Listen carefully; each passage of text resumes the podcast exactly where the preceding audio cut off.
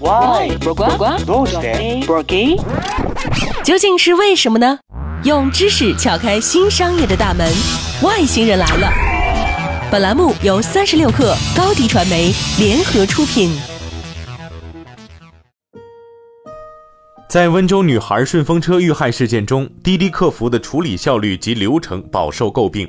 很多人认为，滴滴客服不仅没有快速解决问题，甚至还拖累了救助女孩的最佳时机。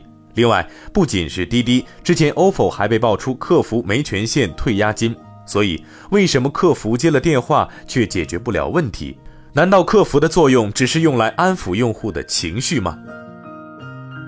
这还要从互联网公司的客服模式说起。滴滴、ofo 大都把客服外包给了第三方客服公司。目前，互联网公司的客服大多集中在人力成本相对低廉的城市。有用户表示，在接听客服来电时，号码显示的区号都不认识。另外，一些公司的客服在异地无需坐班，并且负责的工作有限。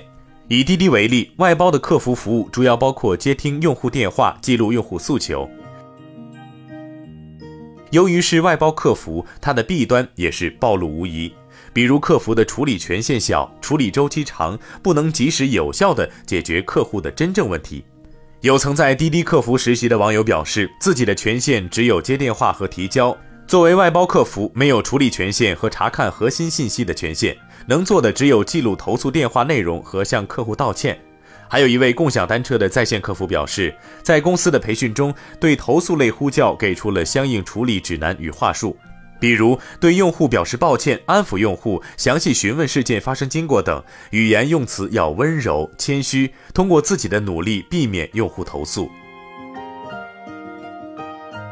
正是因为权限有限，异地客服经常无法真正加急。有客服人员称，自己曾多次遭遇用户反映，但自己能做的也只有用话术回应，比如他们会说“已帮您加急”。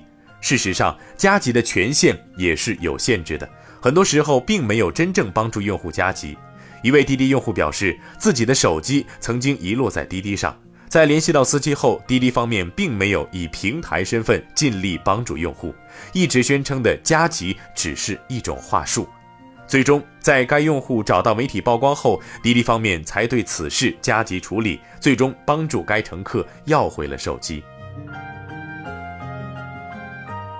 如今，因为两起恶性案件，滴滴已经被推到舆论的风口浪尖。而就在不久前，滴滴出行 CEO 程伟表示，滴滴确实缺乏敬畏之心，将自建客服团队，希望经过整改，滴滴会还给我们一个真正为用户所想的客服系统，让悲剧不再发生。好了，这期节目就是这样，外星人，咱们下期见。